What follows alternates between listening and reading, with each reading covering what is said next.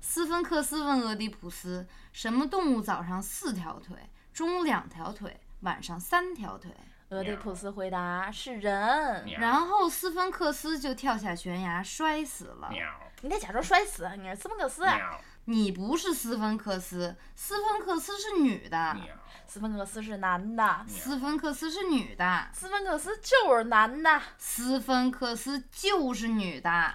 胡夫金字塔旁边的斯芬克斯上还戴着胡子套呢，你知道吗？那是法老，你知道吗？法老都是男的。可是你看希腊平画里的斯芬克斯就是女的，还有咪咪呢。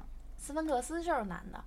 古埃及一位王子出来狩猎，坐在沙漠上休息，然后呢，他又睡着了。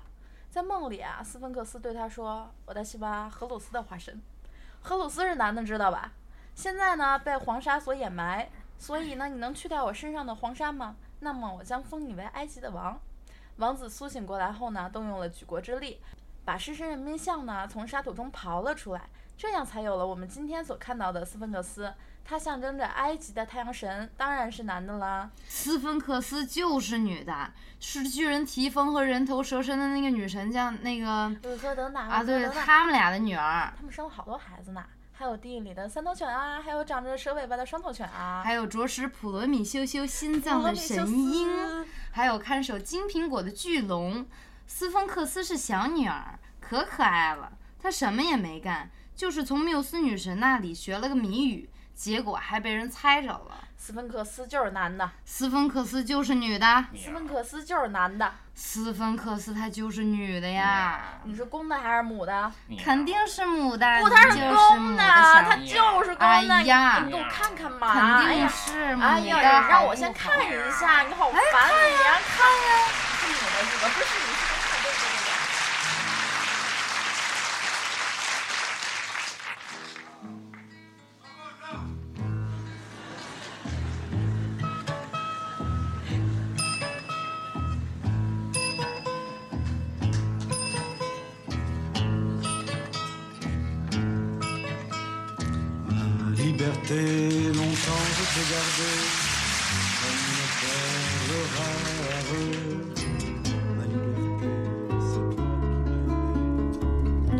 埃及博物馆，这是一座古老而豪华的双层石头建筑，它位于开罗北部的布拉克，完成于1881年，是一个叫玛丽埃特的法国考古学家设计的，他被埃及人称为“埃及博物馆之父”。今天，这里即将展开一个关于埃及神话主题的学术研讨会，内容非常的严肃。我和路易都被邀请到了这。他是我作为人的一面，而我是他作为猫的一面。每个人都有很多面孔，或许他还要作为狗或者什么别的一面。不过现在的路易只有作为我的一面，因为我们来到了埃及。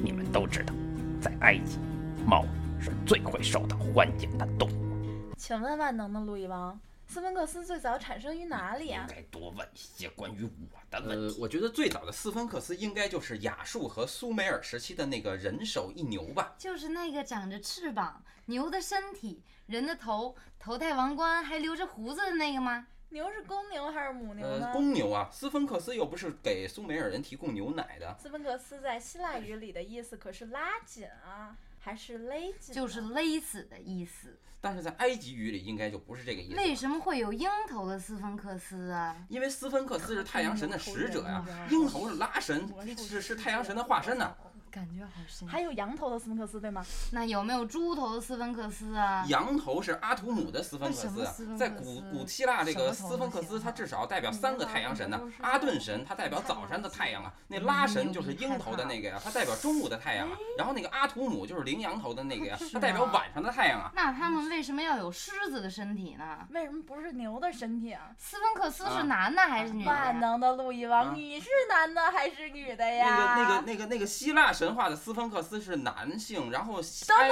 及那个埃及的斯芬克斯是男性，然后希腊的那个斯芬克斯是女女性啊。为什么斯芬克斯到了希腊就变成女的了呢？这这到底是底是为什么呢？这些人简直太没有礼貌，看来我得帮我作为人的一面解围才行。该怎么才能赶走这些爱问问题的好学生？如果这里能出现一只狮子，那就好了。你好，狮子，狮子，为什么这里会有狮子？不要追我，狮子！喵！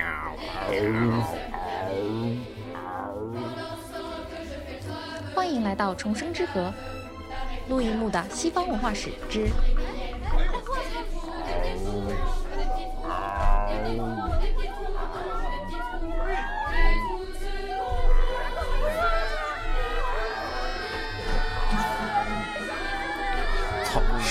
啊，不是我的猫，不是作为猫的我，它它会被狮子吃掉。它它停！在埃及，狮子是不可以吃猫的，因为我是埃及的猫神贝斯特的化身，我以前也是狮子女神。没错，就是这样。众所周知，埃及神话里的狮子女神塞赫迈特原本是上埃及的狮子女神，而猫神贝斯特原本是下埃及的狮子女神。后来上埃及统一了下埃及，变成了一个统一的王朝，所以只能有一个狮子女神，所以贝斯特就成了家庭宠物，成为了猫神。所以狮子女神是不可以吃猫神的。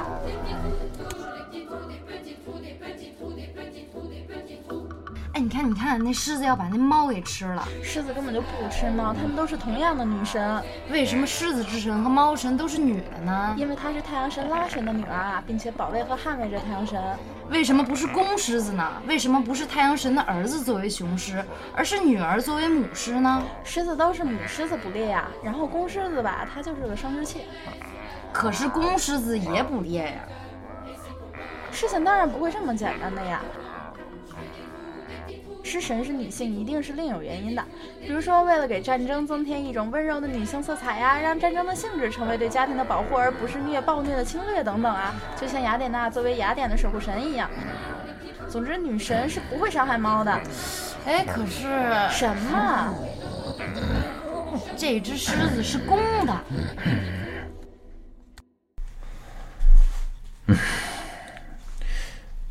哎呀，陆以茂啊，我的演讲都被你搅黄了，为什么你就不能允许我出出风头呢？你看看姑娘们看我的眼神，她们只想知道你是男的还是女的，她们只想知道狮身人面像是男的还是女的。不过，如果狮子女神是太阳神的保护者的话，那么如果狮子女神是女的，那狮身人面像她为什么是男的呢？喵。喂，哎，陆以茂。你是不是被狮子吓着了？哎，你不要总学着这狮身人面像老趴着好不好啊？啊，你站起来。嗯，等等，狮身人面像，狮身人面像它是趴着的呀。哎，趴着的时候怎么能看得出公母呢？狮子是靠头部的鬃毛来区分性别的，可是狮身人面像的头是人呢？喵。如果狮子女神是太阳神的保护者的话，那她就应该用自己的身体包裹住太阳神的身体，而是露出太阳神的头。而太阳神又有三种时态，代表早上的阿顿，代表中午的拉神和代表晚上的阿图姆。那么这样的话，就会有三种斯芬克斯了。So ga。那一定是这样，所以根本就不是斯芬克斯到了希腊以后变成了女人，而是斯芬克斯原本就是女人的身体，只是在希腊平画里把这些女性的特征夸大了，一定是这么回事。因为真相只有一个。喵，真的是这样吗？谁？你是谁？我是你女性的那一面。我还有女性的一面。每个人都有女性的一面。那。那你出来干什么？我是教你用女性的思维去思考女人。什么叫用女性的思维思考女人？就是斯芬克斯之谜啊！你是说什么动物早上四条腿，中午两条腿，晚上三条腿？是人呢？错，没错啊！因为早上、中午、晚上分别代表了人的童年、成年和老年啊。错，哪尼？答案是女人。女人不也是人吗？那什么动物早上三条腿，中午四条腿，晚上两条腿呢？哪尼？女人。Why？那什么动物早上四条腿，中午五条腿，晚上八条腿呢？嗯，女人。对呀，哎，女人为什么有这么多条腿呢？女人有多少条腿不重要，这个谜语的关键不在于腿，而是在于变。女人善变。对呀，女人的本质在于变，在于早上、中午和晚上不一样，而不在于它究竟是什么样。猫神之所以代表月亮，是因为它的眼睛像月亮一样会变。那这个斯芬克斯在埃及有那么多种形态，也是因为它会像太阳的位置一样，每天都在变。才不是呢，因为女人有无数张面孔啊，一会儿像鹰一样锐利，一会儿像狼一样阴沉，一会儿像羊一样温顺。她骄傲、悲伤、忧郁、狂想，又哭又笑，直到把那个本来就在内心癫狂的俄狄浦斯逼成一个真正的疯子。那为什么当俄狄浦斯回答出谜底是人的时候，他会说对呢他？什么时候说对了呀？那斯芬克斯为什么要跳下悬崖呢？因为他爱上了俄狄浦斯呀，所以他才选择假装被猜中谜底而合理的死亡。他为什么要死呢？是因为俄狄浦斯不爱他，他忍受不了得不到爱人的忧伤吗？是他不想目睹俄狄浦斯悲惨的命运，他怎么知道俄狄浦斯会遭受悲惨的命运呢？因为女人都是先知啊。那为什么女人都是先知呢？并不是说所有的女人都是先知，而是说由男人变成的女人，或者是由女人变成的男人才是先知。那为什么这样的人会是先知呢？因为阻挠人认知的不是知识的匮乏，而是感官的局限。那什么是感官的局限呢？就像你作为男人，你可以从认知上获取女性的一切，但是你永远无法拥有女人作为嗯主体的独特感受。嗯，在希腊神话里，有一次宙斯和赫拉发生了一次争论。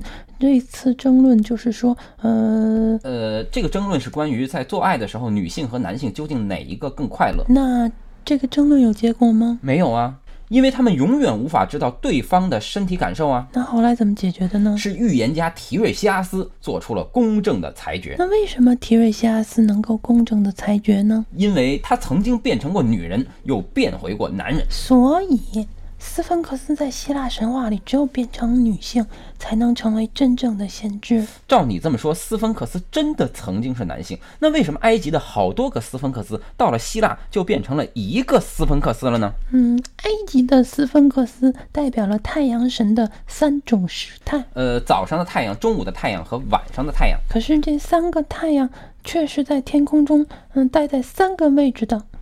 啊，对呀、所以这三种时态是体现为空间的。所以要有三种时态。而当斯芬克斯作为女性问出她那个著名的问题的时候，呃，什么动物早上四条腿，中午两条腿，晚上三条腿？那这三个时态就都包含在问题里了。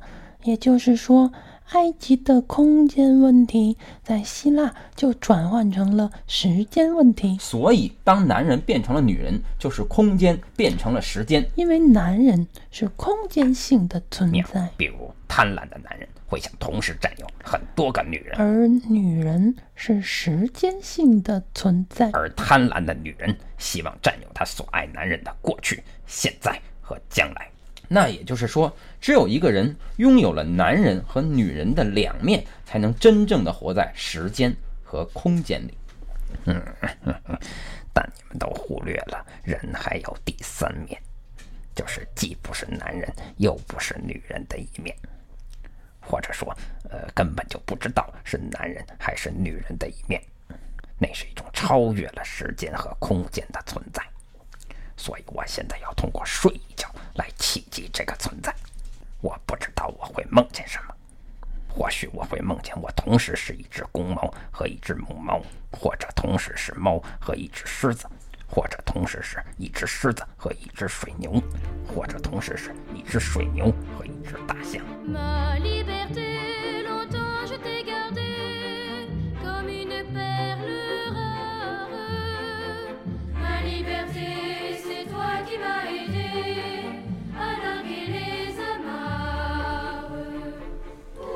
你可能得到过很多爱，但你依然不知道什么是爱情。我们的下一个故事发生在一个古老的王国，一位善良的牧羊姑娘爱上了一个扫烟囱的少年，但他们的爱情受到了这里的国王。路易第三加第五等于第八，第五加第八等于第十三，第八加第十三等于第二十一，第十三加第二十一等于第三十四的阻挠。他抢走了牧羊姑娘。这在扫烟囱的少年沉浸在失去心上人的痛苦而一筹莫展之际，一只小鸟落在了他的身边。在小鸟的指引下，少年穿过了沙漠，踏过了冥河，找到了在埃及神话中奥里西斯留给儿子荷鲁斯的双羽王冠。可是，少年没有解开其中蕴藏的秘密，他无法夺回他的心上人。就这样，国王和牧羊姑娘的婚礼马上就要开始。玫瑰花瓣铺满了城堡的每一条路，而新娘的眼泪已经淋湿了婚纱的每一道皱褶。而此时的少年开始了他的冥想，在众神的启发下，他能够揭开王冠的秘密吗？在哀伤的迷狂中，他能够抓住那理性的灵感吗？答案或许不是唯一的，但唯一看透了真相的。就是外表伪装成扫烟囱的少年，而内心却是名侦探的让。扫烟囱的少年，温克海姆、格吕瓦尔德、塞巴斯蒂安、冯、安东尼奥。这狗怎么刚才睡觉的时候一直喵喵的叫啊？它是不是梦见自己变成猫了呀？什么狗啊？这不袋鼠吗？你们家袋鼠长这样啊？它就是狗。它就是袋鼠，那不肚子上还有兜呢吗？那是兜吗？那是它太胖了，它就是只狗。它就是只袋鼠。咱们带着它玩阿努比斯神的游戏吧。咱们玩袋鼠神的游戏吧。哪儿都没有袋鼠神呢？有啊，埃及的战神赛特就是袋鼠的形象。他就是袋鼠神，来，赛特。埃及根本就没有袋鼠。埃及怎么没有袋鼠啊？你疯了吧你？你高中历史没学好，不是不是地理没学好？怎么了？地理。